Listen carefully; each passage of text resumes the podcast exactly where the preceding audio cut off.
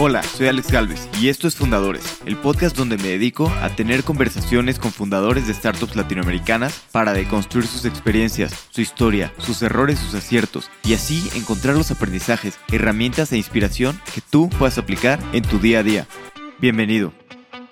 Estimados fundadores, hoy estoy con Ana Ramos, CEO y cofundadora de Glitzy, una startup que ofrece servicios de belleza y spa a domicilio. Hablamos de animarse a emprender y mudarse a otro país la gran oportunidad que existe en la industria de belleza y el impacto que tienen en la vida de los profesionales de belleza al darles la infraestructura necesaria para independizarse y volverse microemprendedores exitosos dando servicios a domicilio. Sin duda es una plática muy interesante. Espero que disfrutes esta plática tanto como yo. Ana, bienvenida a Fundadores. Un gusto tenerte aquí. Muchas gracias por invitarme. Eh, estoy muy emocionada. Siempre los he escuchado, pero no había tenido la oportunidad de venir y estoy muy emocionada de poder compartir mi historia que bueno, al contrario, el emocionado soy yo. Me gustaría, siempre desde chiquita querías tener impacto, ¿no? Que también es difícil ver impacto. Decías que querías ser presidente y demás, entraste en el sector público. Me gustaría entender un poquito, pues, cómo fue este camino de, de buscar impacto y luego de, pues, de primero intentar en el sector público. Mira, creo que tiene que ver mucho con, de mi familia, de dónde viene mi familia. Mi familia, nunca cuento la historia de mi familia porque es su historia, pero ellos vienen de un contexto económico bastante difícil y a través del estudio ambos lograron pasar de tener un nivel socioeconómico yo diría muy bajo a terminar haciendo un PhD en Harvard o terminando haciendo un PhD en Boston University. Entonces, para mí, este tema de cómo podemos impactar positivamente en México siempre ha sido como muy interiorizado por mi, por mi historia familiar, ¿no? Entonces, sí, siempre pensé y siempre dije, a lo que sea que me vaya a dedicar, quiero que valga la pena, ¿no? Quiero que me pueda levantar todos los días y diga, vale la pena lo que estoy haciendo. Y para mí es, yo lo relacioné con impacto, ¿no? E impacto no tiene que ser, creo que es algo que la gente se equivoca pensando, impacto no es nada más non-profit, ¿no? O no es, impacto puede venir desde todos lados y en el momento que estaba más joven pensé que el típico lugar donde podía impactar con mayor fuerza era el sector público, cosa que me equivoqué terriblemente, pero tenía que entrar para darme cuenta que, a ver, no estuve en una posición de gobierno, estuve en una consultora política, entonces ayudaba a tanto gobiernos como a personajes políticos a desarrollar sus campañas de comunicación, de marketing, pero también de propuestas de campaña ¿no? y propuestas de gobierno. Y así es como empecé en política, cosa que no duré mucho porque, te digo, me decepcioné. No quiero entrar a detalles, pero, o sea, a grandes rasgos, para tener impacto necesitas pensar a largo plazo. Y los tiempos políticos o los tiempos de un sector público son muy cortos. Entonces, no están alineados los tiempos. Entonces por eso me decepcioné y básicamente salí. Sí, de acuerdo. Y más en Latinoamérica. Fíjate que yo estaba hablando en, otro país, estamos viendo las cosas del sector público y decían, no importa pues, los planes porque hay continuidad. Aquí en Latinoamérica llegas y tienes que hacerlo en dos años porque pues, llega el siguiente y cambia todo, ¿no? Entonces es muy difícil lograr pensar a largo plazo. Exacto. Entonces eh, terminan al final pensando en cosas que se van a ver, pero probablemente no van a tener cambios estructurales. Y Latinoamérica y México necesitamos cambios estructurales, no solamente que se vean. ¿Sí me explico? Sí, de acuerdo. ¿Y después cómo fue que decidiste? Bueno, a ver, primero me desilusioné. A ver, intenté política, me desilusioné. Y a la par que estaba haciendo política, conocí a una doctora en economía que se llama Blanca Heredia, que si me está escuchando ahí, que todavía sepa que la recuerdo y la sigo. Ella es doctora en economía del CIDE y es una de las mentes más relevantes en México en términos de educación. Ella empezó una organización sin fines de lucro que se llamaba Talentum, que todavía existe, y básicamente lo que hacen es detectar el talento excepcional en los sectores más bajos de la población. Porque, a ver, no me acuerdo de las cifras, pero básicamente hay un porcentaje de la población, no importa si en qué sector social estés, que es talento excepcional. Entonces, su misión era detectar ese talento excepcional en, desde zonas rurales o zonas donde jamás te imaginas que lo puedes obtener. Becarlos y básicamente a través de educación de ese talento excepcional tener impacto. Entonces la conocí, empezamos a trabajar juntas en eso. Yo en mis tiempos libres, la verdad es que no, nunca estuve full time con ella. Y en mi idea de buscar dónde puedo tener impacto, realmente pasé del sector público al sector sin fines de lucro. Pero ahí me di cuenta de los retos que tienen las organizaciones sin fines de lucro, que es lo que hablábamos, ¿no? Eh, están buscando todo el tiempo cómo conseguir funding, cómo conseguir recursos. Es muy difícil conseguir recursos aquí en Latinoamérica. No tenemos esta cultura como en Estados Unidos, en Europa, de donaciones.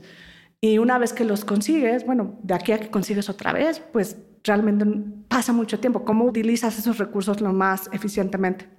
Entonces, aunque la misión es muy bonita y realmente me movía, estaba muy joven también, eh, tenía menos de tal vez 22, 20. Entonces quería moverme más rápido. Y en esa ONG, pues no te puedes mover tan rápido, ¿no? Dependes mucho del fondo. Pero por coincidencia, ella me regaló un libro que no había entendido tanto que me había cambiado mi forma de pensar hasta que ahora me preguntan cómo es tu, tu camino. Me regaló un libro que se llama The Power of Unreasonable People. No recuerdo los autores, pero lo podemos, te lo puedo pasar. Y básicamente habla de cómo tiene casos puntuales, o sea, casos puntuales de empresas que buscan utilidad, que buscan hacer dinero, pero que tienen un impacto social, porque ya sea en sus prácticas o en la solución que proveen, tienen un impacto positivo. Entonces yo leí ese libro y me cambió mucho la perspectiva porque yo pensaba que solamente se podía hacer impacto desde el sector público, que ya me había decepcionado, o desde las ONGs, que también estaba un poco como, si aquí vamos a hacer impacto, va a tardar mucho tiempo, ¿no? Entonces, cuando leí ese libro fue que me di cuenta que no, también se puede tener impacto desde el sector privado, ¿no? Y no está peleado siempre utilidad con impacto, ¿no? En algunos casos sí, pero no todos los casos, ¿no? Entonces ahí fue cuando dije, me voy a hacer un MBA, porque yo no tenía mucho conocimiento de negocios. Me fui a hacer un MBA a Inglaterra, me dieron la Chevening Scholarship, no sé si conozcas esa. Yo estaba obsesionada con irme a Estados Unidos, porque todo el mundo se quiere a Estados Unidos. Y me fui a dar un tour en MIT, en Stanford y demás. Y yo quería ir a Estados Unidos, pero me ofrecieron esta beca del gobierno inglés, en el que te pagan 100% de tu maestría y dije, a ver, no hay forma que encuentre otra oportunidad así, ¿no? Entonces me fui a hacer un MBA a Durham University en Inglaterra y ahí descubrí el mundo de Venture Capital y Entrepreneurship. Ahí fue donde dije, ok, no solo, o sea, se puede hacer impacto a través de las empresas, pero también el Venture Capital, en mis ojos, en el momento de invertir en innovaciones, puede tener impacto, ¿no? O sea, estás creando nuevas formas de consumo, estás creando nuevas tecnologías, o sea, realmente construyes el futuro, ¿no? Y ahí es cuando descubrí el mundo de venture capital y emprendedurismo. Pensé y empecé mi carrera primero en el lado de venture capital. Estuve un tiempo haciendo inversiones, no con mi dinero, dinero de otros. ¿Cómo fue un poquito estos pasos de que descubres el mundo de venture capital a que dices, ok, quiero trabajar en un fondo? Tampoco es tan fácil, ¿no? Encontrar un trabajo en un fondo. No, no es tan fácil. A ver, sí me tomó tiempo. Yo cuando, a ver, lo descubro en el MBA, descubro que quiero entrar al, al mundo de Venture Capital. Intento por creo que seis meses entrar en un Venture Capital de Londres. No lo logré porque no soy europea en ese momento y ya no tenían las visas. Regreso a México y en México empecé en un fondo de Venture Capital poco tiempo porque era en ese momento pues el ecosistema era aún más temprano de lo que es ahora, ¿no? Y me di cuenta que si quería estar realmente haciendo venture capital en serio, tenía que hacerlo fuera de México. Era otro año, o sea, ahorita ya está mucho más desarrollado. Entonces estuve unos meses en este venture capital en México, pero paralelamente estuve buscando cómo irme o a Silicon Valley o a Londres o a Israel, me parece que en ese momento también estaba booming y encontré una oportunidad de una empresa alemana que se llama Vorwerk, que para los que no conocen Vorwerk, son dueños de Jafra, la empresa de cosméticos. Son, tienen Thermomix también, ¿no? Tienen Thermomix, ajá, tienen Jafra, Thermomix, Cobalt en Europa. Tienen como siete verticales muy diferentes. La única, como, la única cosa que los identifica es que todo se vende a través de venta directa. Entonces encontré un programa, bueno, ellos me buscaron, fue un programa de un año y medio, se llamaba International Management Program, y eran puros ex MBAs, 10 a nivel mundial, que pasaban un año y medio, seis meses en cada país de cada vertical de la empresa, en, puede ser data, marketing, operaciones, y una vez acabado este año y medio, terminabas como en una vertical en específico, y en un país en específico. Yo antes de aceptar esta chamba, sabía que estos, esta empresa tenía un corporate venture capital que se llamaba Forberg Ventures. Entonces yo sabía que yo quería acabar en esa vertical, ¿no? Entonces acepté el trabajo, empecé, viví un tiempo, estuve en México un tiempo en la parte de belleza, que ahí es donde empecé a abrir mi, mi mente en términos de belleza más desde una perspectiva de negocio, no tanto como desde una perspectiva de cliente, ¿no? Eh, estuve seis meses en México y en Estados Unidos trabajando en Jafra. Luego me fui a Thermomix en Suiza y luego mis últimos seis meses los hice en el fondo de Venture Capital en Berlín. Y después de eso ya me quedé en Berlín, pero sí me tomó, o sea, tuve que empezar en este programa para poder entrar en Venture Capital fuera de México. ¿Y en qué invertían en este fondo? Entiendo que eran empresas de consumo en Europa. Era puro consumo, era Series A, entonces invertíamos como entre 5 a 8 millones de euros. Era, les dicen DACH Region, no sé si es Deutschland, que es Alemania, Suiza y Austria, así les dicen a, esa zona donde hablan alemán. Era DACH Region principalmente o Europa en el último de los casos. Entonces era muy, muy regional. En Consumer Tech yo estaba llevando la parte de Beauty and Wellness por mi experiencia en Jafra, ¿no? Y que conocía el mercado también, o sea, lo había vivido como consumidora. Y invertimos en una empresa en Berlín que se llamaba, no sé si te acuerdas de este modelo, ubicas Rocket Internet. Sí. Bueno, invertimos en una empresa de belleza en Europa, pero que se extendió a Brasil.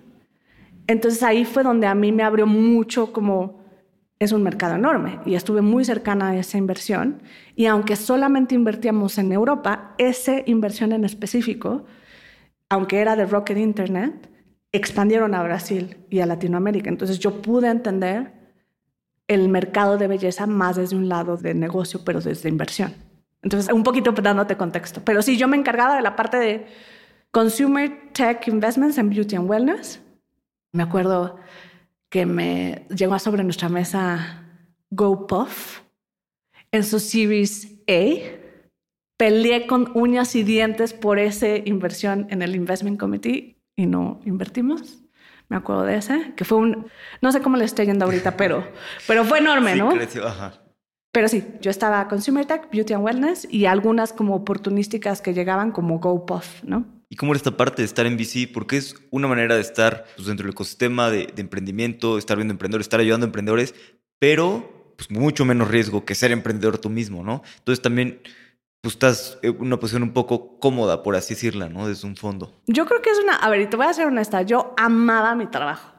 Amaba mi trabajo porque tienes la belleza de poder estar aprendiendo constantemente de nuevas tecnologías, estar conociendo gente súper, súper crack todos los días, tener chance de estar haciendo preguntas, a mí me encanta hacer preguntas, y tienes la ventaja y la bondad de que, bueno, si no inviertes o la compañía cierra, tú sigues con tu trabajo, ¿no? Y no pasa nada.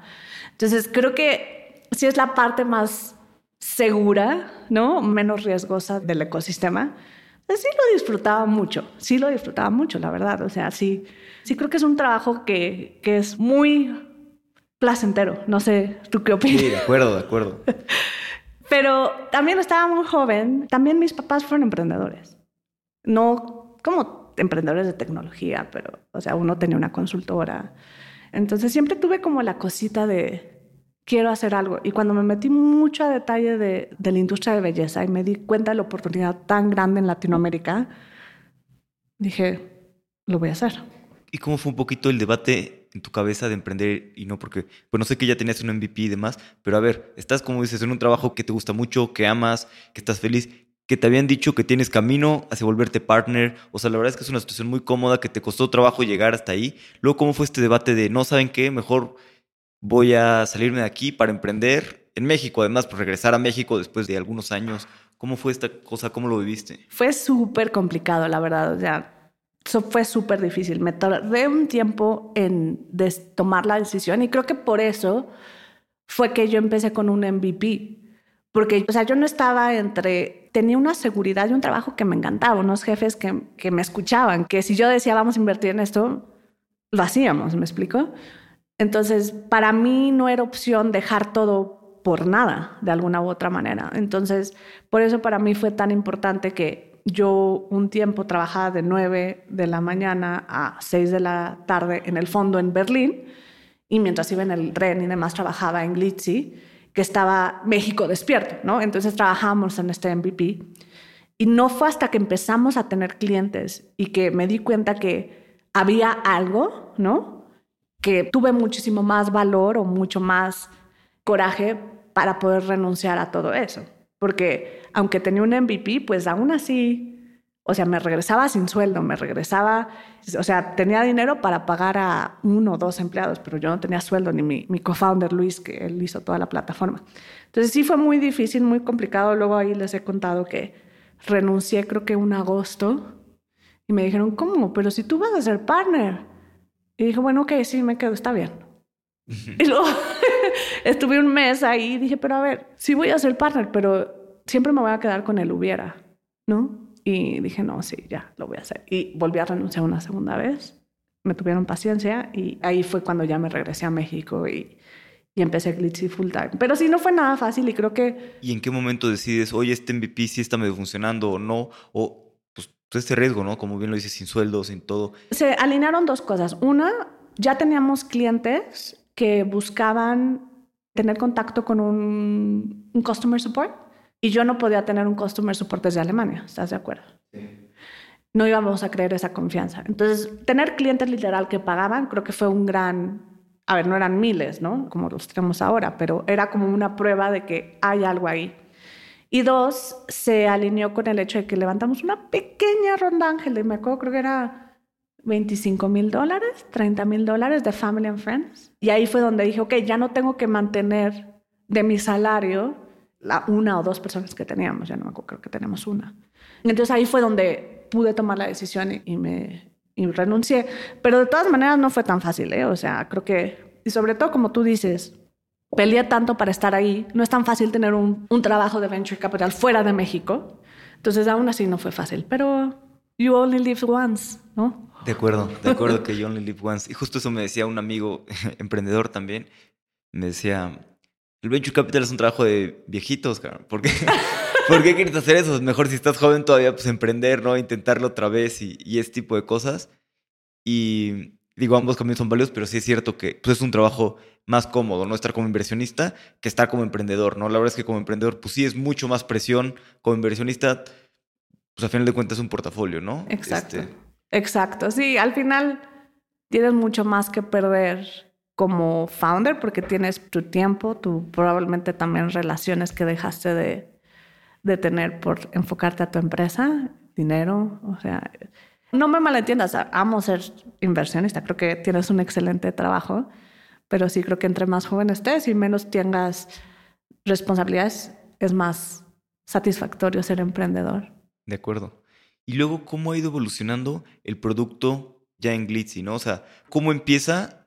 Porque, digo, al final de cuentas, con lo que empieza siempre es un punto de partida, ¿no? Y vas viendo el mercado, todo y va evolucionando mucho, ¿no? Sí. ¿Cómo fue la idea original y de qué se han dado cuenta y qué han modificado? Va, mira, algo súper interesante. Bueno, voy por partes. Empezamos, recuerda que Glitzy sale de esta experiencia que tenemos, bueno, que tengo yo como inversionista en esta empresa que se llamaba Vanity, y ya puedo decirlo todo, Vanity, y era un SaaS para salones y spas.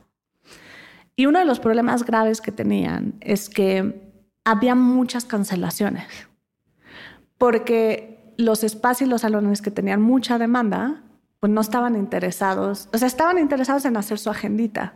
Solo aquellos que no tenían tanta demanda buscaban este tipo de, de herramientas para ver si podían conseguir más demanda. Y algo muy interesante que aprendí en este camino es que nos dimos cuenta que en Latinoamérica, como no hay una licencia para los profesionales, no importa el salón al que vayas, no tienes garantía de una calidad. La calidad tiene más que ver con la persona que te entiende que con el salón al que vas o con el spa al que vas.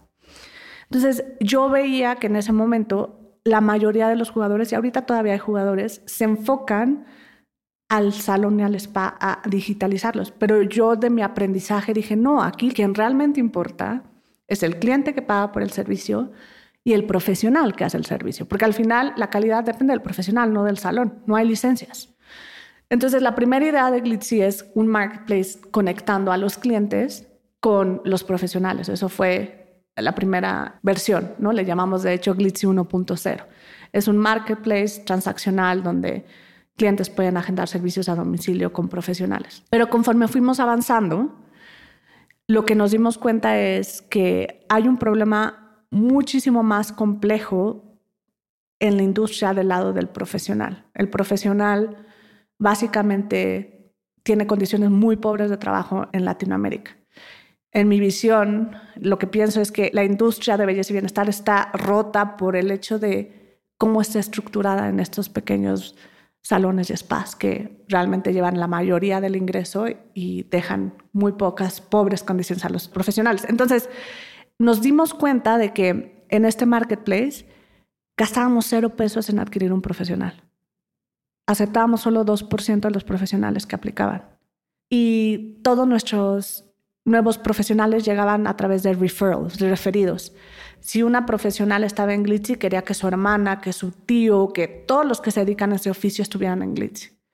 Entonces nos empezamos a, como que de estar solo enfocados al cliente, que tuviera un eh, servicio conveniente a domicilio de calidad, empezamos a voltear a ver muchísimo más al profesional y nos dimos cuenta, y esta es nuestra estrategia ahora, si nosotros ganamos a los profesionales y nos volvemos la mejor opción de trabajo para los profesionales, vamos a ganar la demanda de una forma más económica, de alguna u otra manera, sin gastar tanto en marketing, porque los profesionales, los mejores profesionales van a estar, ¿y a dónde quieren ir a los clientes? ¿Dónde están los mejores profesionales?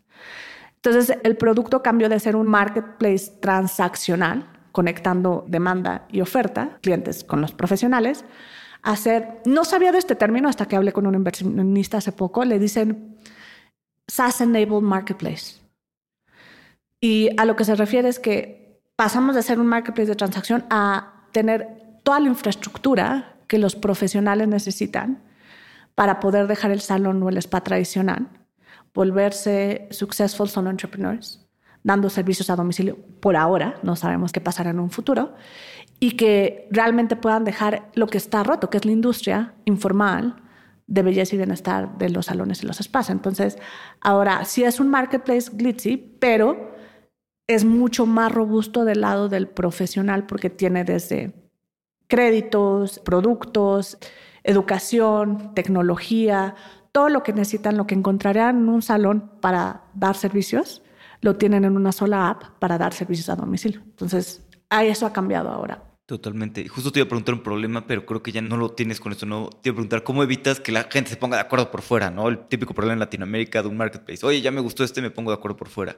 Eso es lo más interesante, que mientras aprendimos más del mercado y entendimos que había otro problema a resolver en el lado de profesionales, resolvimos ese problema del marketplace, que es en el momento en el que dejas de hacer una plataforma transaccional y te vuelves toda una infraestructura para los profesionales, somos la mejor opción. O sea, ellos si lo hacen solos, no tienen seguridad, no tienen créditos, no tienen educación, no tienen...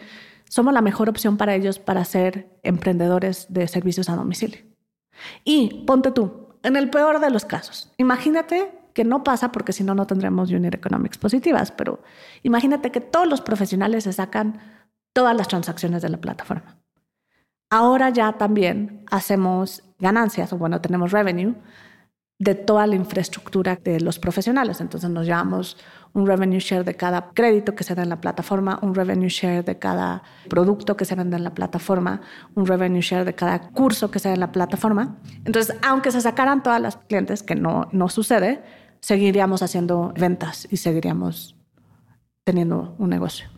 Totalmente. Y ahorita, ¿cuáles son los servicios que más hacen? Uñas, corte de pelo, porque a mí hay una demanda increíble por estos servicios y yo siempre quedo impresionado. ¿Qué es lo que más hace? En términos de volumen, uñas. Uñas mueve la mayoría de los servicios. Entonces, uñas, corte de pelo y ahorita acabamos de meter cejas y pestañas y también se está moviendo bastante bien. Pero normalmente es uñas, masajes y cortes de pelo. A mí me sorprende muchísimo la, la demanda que hay. Mi esposa usa Glitzy, le gusta bastante. pero me, acuerdo mucho la primera vez que lo iba a usar, que fue una mala experiencia. Eh, reservó y no llegó la persona. Yo ya nunca volveré a usar el servicio. Y ella me dice, ay, no llegó. Qué mal. La siguiente vez, no sé qué, con más tiempo. Me sorprendió mucho.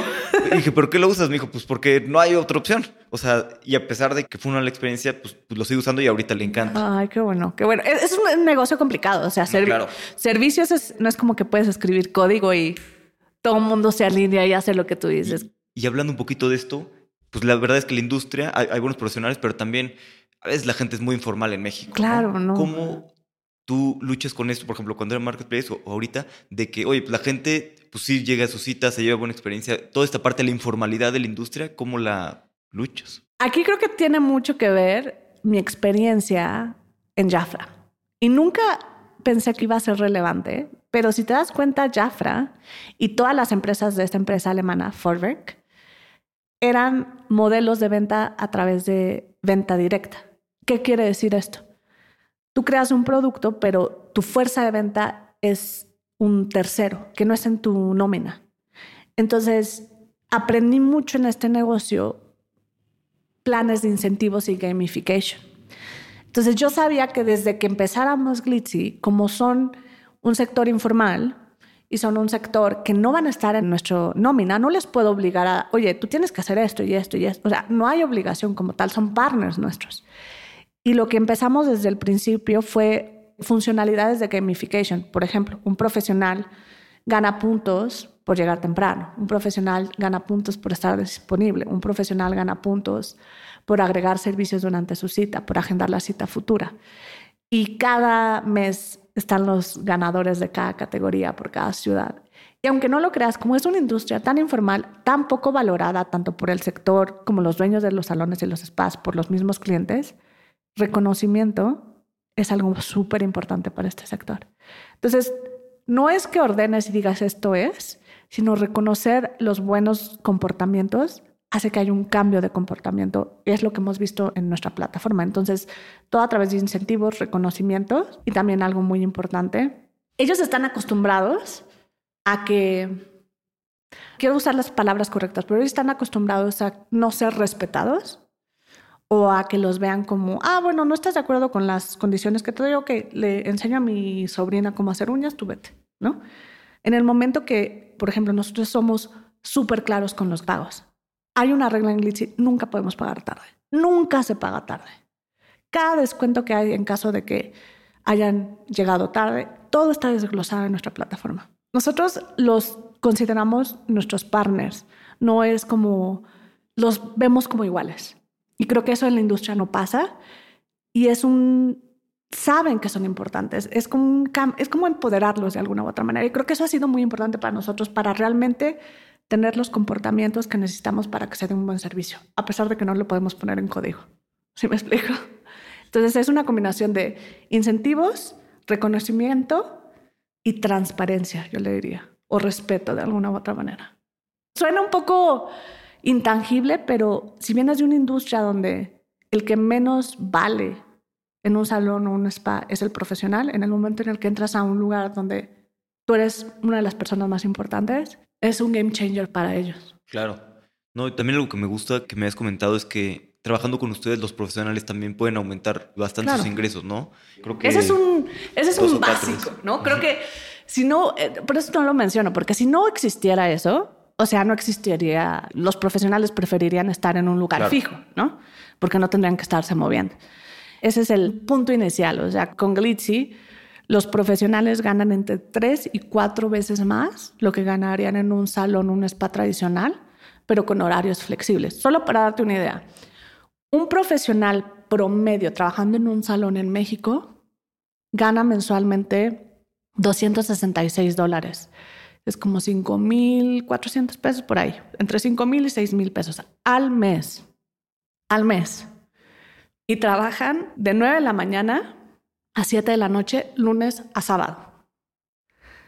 Entonces, realmente es, no es muy difícil competir con eso, ¿no? Cuando con nosotros están ganando 5 mil, 6 mil pesos a la semana y flexible. O sea, no tienen que, o sea, el tiempo que, que trabajan se les paga, no es como que están esperando ahí en, en un lugar a que reciban citas. Y toma en cuenta que la mayoría de estos sectores son mujeres, un 95% son mujeres, son madres. Entonces, para ellas, el tener la flexibilidad y tener tres, cuatro veces más ganancia de estar en un salón ahí, no la piensan dos veces, básicamente. No, claro. Y algo que no sé si tengas tan medido, tanto sepas, supongo que sí, hablando con los clientes, también me imagino que, pues, a ver, ganando tres, cuatro veces más, también cambia la dinámica familiar de que pues, antes ellos eran el segundo ingreso y es un ingreso extra y pues, se vuelven un ingreso principal ¿no? en, en la familia. Es súper interesante esto, se vuelven el ingreso principal, sobre todo los profesionales que están más activos, porque, a ver, parte del beneficio de nuestra plataforma es que nosotros no los obligamos a cierto tiempo. Ellos deciden qué tiempo están activos en la plataforma. Nosotros les damos una recomendación, les recomendamos 60 horas estar disponibles, ¿no? Eso no quiere decir que hagan 60 horas, pero que estén disponibles. Y de los más activos, lo que empezamos a ver es que se vuelven el ingreso principal de, la familia. Ahorita me estoy riendo porque me acuerdo, hace poco pasó algo muy, muy gracioso que por el perfil de los profesionales que son de un sector bajo, normalmente la familia trabaja en otras plataformas de gig economy. Entonces, si normalmente la mamá es coach glitzy, pero el papá es Uber driver o Didi driver. Y han pasado dos cosas que me han llamado mucho la atención, casos puntuales. Uno en el que varios de nuestros profesionales, que su esposo o pareja es Uber o Didi driver, lo que empezamos a ver es que en lugar de que el papá empiece a hacer viajes para Didi Uber lo que pasa es que se convierte en quien lleva al coach a todos lados y en sus tiempos libres, o sea, cuando el coach está dentro haciendo una cita, toma viajes cercanos. ¿Sí me explico? Entonces, básicamente se unen para el ingreso de la coach y aunque siga haciendo viajes, ya nada más se enfoca a eso. Bueno, mientras el coach está en la cita. Pero otro caso que nos pasó hace poco es que este esposo de una coach la lleva a todos lados para que pueda eficientar sus tiempos y tener más citas. Y mientras está ella haciendo citas, él, nosotros sin saber, imprimieron flyers y tarjetas con el perfil del coach, porque cada coach en, nuestra plataforma tiene un perfil, ¿no? Para que agendes directamente con él en nuestra plataforma. Y se ponía a repartir los flyers afuera de la, de la cita, porque es una zona donde probablemente encontraríamos nuevos clientes.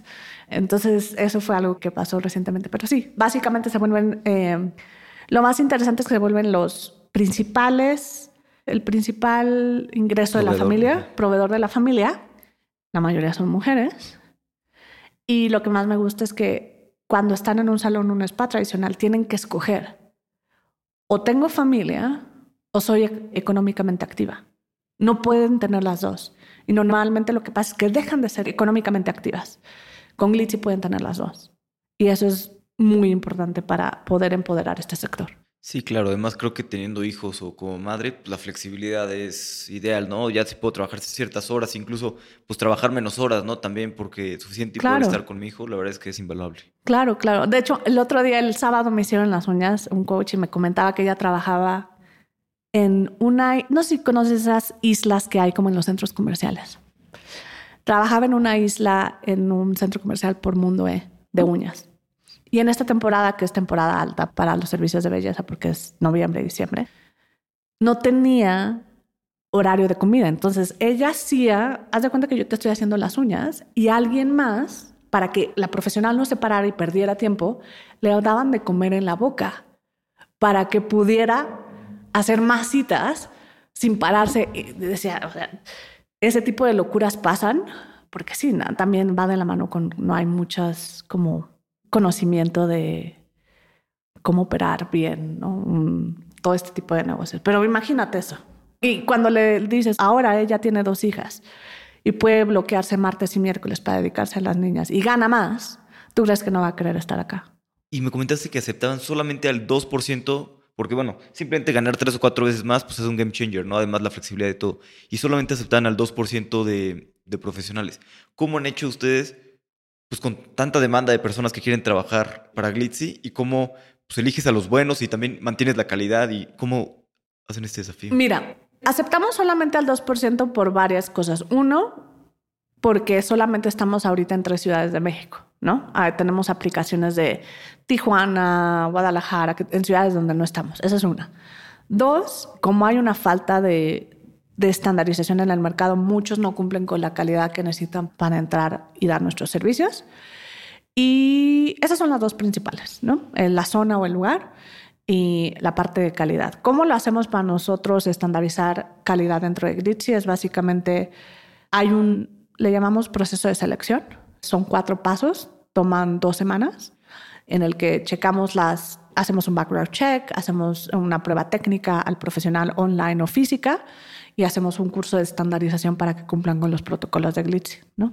Entonces, eso es como hay un proceso de selección y onboarding. Y una vez que ya están adentro, tenemos review system, ¿no? Entonces, los clientes, cada servicio lo califican y nosotros podemos ir detectando dónde hay más incidencias. Si, por ejemplo, hay este mes, no sé, por ejemplo, en noviembre que hubo maquillajes de Halloween, ¿no? Si vemos un incremento en incidencias de maquillaje de Halloween, bueno, pues hacemos cursos de maquillaje de Halloween. Todo lo vemos a través del review system y también de las incidencias que salen en la plataforma. Pero eso es dentro de Glitzy. O sea, ¿qué es lo que vemos para el futuro? Porque podríamos aceptar a todos los profesionales, pero ¿de qué serviría aceptar a todos los profesionales si no hay suficiente demanda para que ganen tres, cuatro veces más lo que ganan en un salón. Lo que estamos visualizando ahora es todo ese ecosistema que ya construimos para los profesionales, Glitzy, poderlo vender a través de una suscripción muy accesible para todos los millones de profesionales que no pueden estar en Glitzy y que están en las 43 ciudades de Latinoamérica que no estamos todavía nosotros y que ellos puedan hacer sus servicios a domicilio, pero de una forma más tecnológica, con acceso a créditos, productos, training y tener todas las herramientas para poder hacerlo ellos solos. Entonces, eso es un poquito de lo que visualizamos, porque si no, solamente vamos a, impactar a los profesionales que estén dentro de Glitzy, ¿no? Y conforme nos vayamos expandiendo, vamos a impactar a más profesionales, pero ¿en cuánto tiempo va a ser eso? ¿Me explico? ¿Por qué no de una vez poder darle acceso a esa infraestructura a los profesionales? Totalmente. Y ahorita que pues llevas ya cuatro años emprendiendo en Glitz y la verdad es que siempre es largo el camino del aprendizaje. ¿Cómo has visto los inversionistas y cómo veo que te sigues considerando de repente como el, corazón de inversionista? ¿Cómo ha cambiado tu manera de, ver las cosas entre pues cómo debe ser un inversionista, cómo poder ayudar más a los emprendedores? Mira, yo creo que algo que a mí me cambió o me cayó el 20 fue cuando pasé de ser inversionista a, emprendedor. Creo que muchas de las cosas que hice como inversionista jamás las volvería a hacer si en algún momento llegara a ser inversionista de nuevo, ¿no? Eh, por ejemplo, muchas veces, no sé si te pasa, simplemente no puedes invertir porque no, no sientes ese feeling de que, o sea, ni siquiera es algo racional, simplemente no le gusta el partner. Sí. Simplemente es eso. Y queremos hacerlo como muy, siempre queremos dar una respuesta racional y explicar, ¿no? Y a veces, como me pasaban mucho de esos casos, dejaba de contestar a los. Es lo peor que pueden hacer. No contestar es lo peor que pueden hacer porque es como un lead que el, el, emprendedor todavía tiene, ¿no? Entonces, eso es una de las cosas que nunca volvería a hacer. Siempre respondería, aunque sea no está en la estrategia. O sea, no eres, no es que no es el negocio, es simplemente no está en la estrategia. Tan. O sea, porque muchas veces también los emprendedores lo que hacemos es que de todas las respuestas que tenemos, vemos si hay patrones, ¿no? Porque si hay patrones, deberíamos de profundizar en esos patrones. Y si no dan un feedback con esto, bueno, no dan un feedback con esto como inversionistas, pueden llegar a ser más confuso el proceso para los emprendedores. Entonces sería siempre responder, ser honesto y si de verdad no hay una razón lógica, simplemente no está dentro de la estrategia. Mira, esto es ta, ta, ta, ta, ta. Para que no le hagan, el emprendedor no se haga mal viajes de, de, y no sea algo real, me explico. Entonces esas son las dos cosas que yo respetaría muchísimo más a los emprendedores. Siento que a veces, creo que en México y en la TAM, los investors creen que nos están haciendo un favor a veces. Y es todo lo contrario. Porque tú dime, Alex, honestamente, ¿qué es más un commodity? ¿Dinero o una buena empresa? Sí, de acuerdo. Dinero pues hay en todos lados y todos están buscando retornos. Y las empresas buenas y emprendedores pues, son pocos. Exacto. Entonces, dinero es un commodity. Realmente lo que los investors, o sea, nosotros podemos conseguir dinero donde sea. Ahora deuda también está, es como una opción. Y creo que ese entendimiento de, de dónde está el poder todavía no está claro aquí en, en Latinoamérica. Todavía los emprendedores creen algunos que los necesitamos y obviamente los necesitamos para crecer más rápido, pero hay muchos lugares donde conseguir dinero. Bueno, eso es un poquito lo que he aprendido. De acuerdo. Y tú, la mayoría de tus emprendedores, creo que casi nadie es de Latinoamérica, ¿no? La mayoría son europeos y demás. Ahorita que estuviste emprendiendo, ¿cómo fue tu experiencia levantando capital en Latinoamérica? ¿Sientes que tal vez pues, es una industria que, que no entienden mucho los emprendedores, que quieren nada más ir a lo seguro, fintech, otras cosas? ¿O cómo fue tu experiencia levantando capital? Mira, creo que yo tuve una experiencia un poco extraña porque es un mercado en donde estoy emprendiendo, es un mercado poco conocido por el inversionista tradicional, ¿no? Como el ecosistema latinoamericano es relativamente nuevo, entiendo que los primeros industrias que se, en las que se innova son las industrias más tradicionales, ¿no? Entonces, yo creo que lo tuve un poco complicado por la industria en la que estoy, ¿no? Sobre todo por eso. Bueno, y porque todavía no hay tantos inversionistas en Latinoamérica. Son, los podemos contar, creo que con tal vez en menos de 40, no sé. Entonces, yo la tuve un poco complicada al principio, pero no, a ver. A mí me sirvió que yo conocí investors de mi vida pasada de, inversionista. Entonces, de hecho, la pre-seed hablé con tres investors y a la primera la cerré. De tres investors cerré uno y levanté en Estados Unidos, o sea, no levanté en México. Después de eso entramos a YC entonces levantamos en, en Estados Unidos. Realmente nunca, o sea, no tengo inversionistas institucionales latinos. Entonces, eso te dice de que como qué tan difícil fue o no. Fue muchísimo más sencillo para mí levantar en Estados Unidos. No quiere decir que no quiera tener inversionistas latinos, pero también como emprendedor, tú sabes, o sea, no puedes, tienes que eficientar tu tiempo. Entonces, si levantas en Estados Unidos a muy buenos términos y sea, si creen en ti en Estados Unidos, pues vas a aceptar el dinero de Estados Unidos, ¿no? Aunque mi mercado sea latinoamericano. Pero yo creo que el gran reto fue el mercado, o sea, como mi industria en la que estoy. Creo que hasta después es que hemos visto más inversión en esta industria, pero no ha sido tanto dinero como en fintech o proptech o salud, ¿no? Entonces creo que tiene más que ver con la industria y con que yo no soy muy paciente. Entonces, si no, o sea, no espero mucho. Entonces me fui a Estados Unidos. Pero creo que eso es algo que va a ir cambiando poco a poco. Espero. Y hablando un poquito de la industria, que es industria de belleza, que bueno, es una industria bastante grande.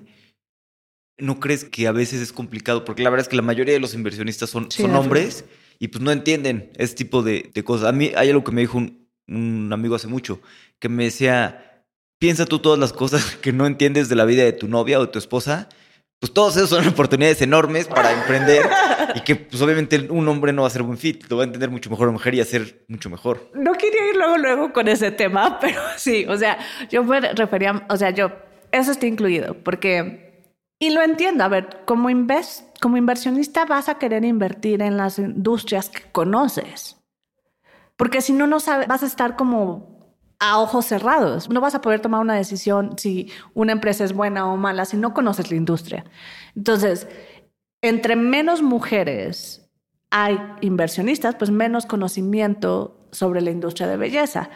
Porque, aunque sí, solo para darte números, 30% de mis clientes son hombres, 70% de mis clientes y la mayoría, los grandes consumidores de esta industria de belleza son mujeres. Entonces, si tienes muy pocos inversionistas hombres que entiendan muy poco la industria, pues menos posibilidades de inversionistas tienes, ¿no?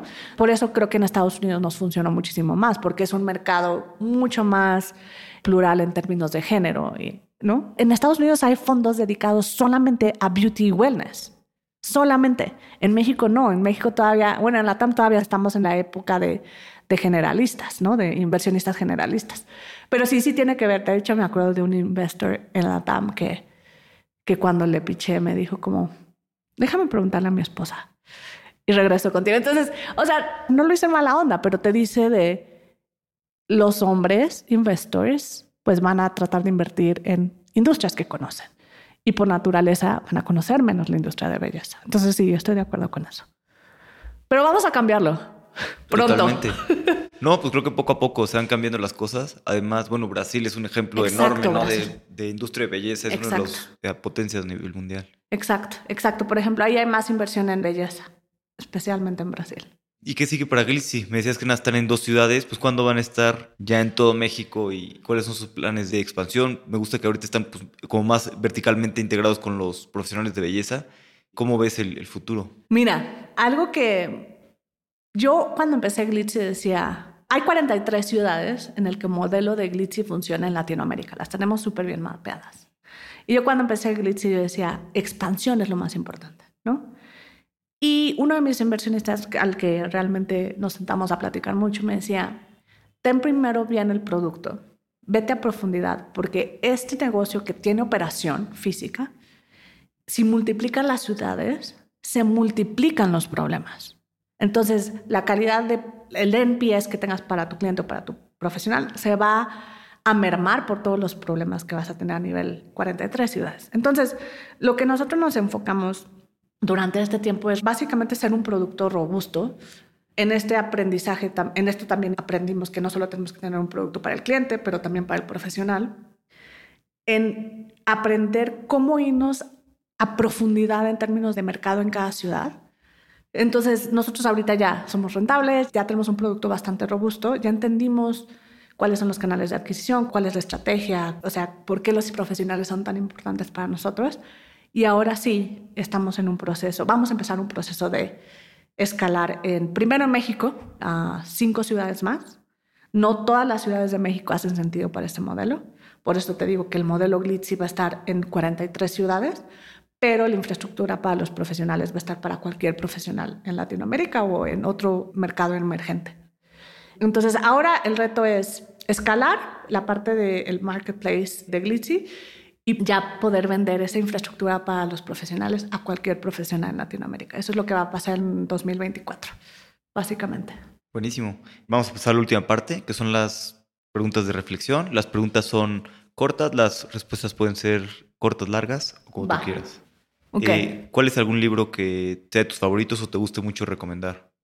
¿Uno nada más? O varios, si quieres. Tengo tres. Perfecto. Va. The Power of Unreasonable People, que me cambió la vida. Aquí tengo el, el autor, es John Elkington y Pamela Hartigan. Dos, Girl Boss de Sofía Moroso. Es la historia de una emprendedora que no viene de Stanford, que no viene de Harvard y es una mujer emprendedora. Está increíble. Y uno de ficción, que yo antes leía mucha ficción. Eh, me encanta a mí el realismo mágico. Entonces, uno de mis favoritos es La Casa de los Espíritus de Isabel Allende. Buenísimo. ¿Tienes una creencia o hábito que hayas cambiado en los últimos cinco años que ha mejorado drásticamente tu vida? Sí, yo soy muy ejecutiva y como emprendedor no puedes hacer todo, ¿no? Entonces, algo de lo que aprendí recientemente, ni siquiera en los últimos, yo creo que en los últimos, este año, año pasado, es que por hacer, hacer, hacer no avanzo más rápido, ¿no? Necesito tener estos espacios de estrategia, de pensar, de reflexionar para poder decidir qué es lo más importante hacer. Yo a veces pensaba que entre más ocupada estoy, entre menos duermo, entre más trabajo, más lejos y más rápido voy a llegar. Y no es así. Muchas veces no es así. Es mejor trabajar smart, ¿no? Muchas veces, y creo que culturalmente también como mexicanos pensamos, si trabajamos mucho, mucho, mucho, vamos a... Y sí tienes que trabajar y ser disciplinado, pero a veces tienes que trabajar smart, ¿no? O sea, inteligentemente. Sí, y siguiendo un poquito esa, que era lo que te quería preguntar en la entrevista, me olvidó, ¿cómo mantienes un balance entre work-life balance? Porque cuando quieres construir algo grande, la verdad es que es muy difícil mantener ese balance de trabajo. Mira, la verdad es que yo creo que todavía no tengo la, la fórmula, no, soy, no lo he logrado, pero creo que es priorización. Eso lo he aprendido, priorización. 80-20. Porque antes sí decía, tenía una lista de todo lo que tenía que hacer y había cosas que ni siquiera iban a agregar tanto valor. Me explico, pero yo quería terminar. Entonces, priorización y obligarte a, por ejemplo, ahora sí hago ejercicio todos los días. A las 7 de la noche hago ejercicio. Pase lo que pase, hago ejercicio. Entonces, priorización, obligarte a hacer ejercicio, creo que eso es lo muy sano. Y tener un, una red de soporte. Por ejemplo, eso me sirvió mucho de YC, tener mis mejores amigos ahora son de YC y aunque a veces hablamos mucho de startups, tenemos esa, esa comunidad donde podemos literal tener terapia de emprendedor o irnos a desayunar, ayudarnos con nuestros problemas y saber que no estamos solos y que así como yo, pues a veces puedo tener un muy mal día, ¿no? O un low muy low de mi startup. Mi compañero de otra empresa que todo el mundo piensa que le está yendo súper bien, tuvo ayer un mal día y me está contando. ¿Sí me explico? Creo que eso te pone en perspectiva un poquito. Sí. ¿Tienes algún punto de inflexión en tu vida que haya cambiado la forma en la que piensas? Creo que desde ese momento en el que pasé de investor a entrepreneur, creo que ese fue como... Ahora creo que no solo como emprendedor, emprendedora, he aprendido mucho, pero lo que te decía, creo que si en un futuro volviera a ser inversionista, sería un mucho mejor inversionista. Y eso fue un punto de inflexión, o sea, pasarme los zapatos de quienes en algún momento invertía. ¿Tienes algún consejo que te han dado que te haya servido mucho? Sí, creo que a veces como emprendedores, a ver, quien quiere emprender tiene confianza en sí mismo de alguna u otra manera. Y probablemente, bueno, hay los perfiles que son Stanford, Harvard, ¿no? O sea, tienen, tienen una carrera exitosa probablemente, ¿no? Pero creo que una de las cualidades más importantes que yo he visto como founder y que he aprendido a golpes es la humildad. No humildad con las personas, pero humildad de aprender, porque emprender es aprender todos los días. Y si crees que eres el founder perfecto, nunca vas a ser un buen fundador. Entonces, creo que humildad como hacia nosotros de aceptar que no sabemos cosas y que tenemos que aprenderlas, ¿no? Creo que eso es... Y eso me lo dijo un, un founder. Me dijo, no vas a lograr tener el billion dollar company si crees que mereces tener el billion company ahorita. Tienes que pasar todo ese proceso de aprender cómo hacerlo. Sí, totalmente. Si pudieras quedarte con dos aprendizajes de este camino que llevas ahorita en Glitzy los últimos años, ¿qué dos aprendizajes te gustaría quedarte o transmitirle a alguien que está empezando a emprender? Priorización es lo más importante. Y dos, escojan algo. Sé que escucha trillado, pero escojan algo que realmente los apasione. No escojan algo solamente porque hay una oportunidad de mercado, sino que realmente los apasione, porque van a vivir, comer, respirar, se van a tatuar en algún momento su empresa. Entonces, más vale que sea algo que realmente les importe, porque si no, va a ser muy doloroso. Creo que serían esos dos. Sí, de acuerdo.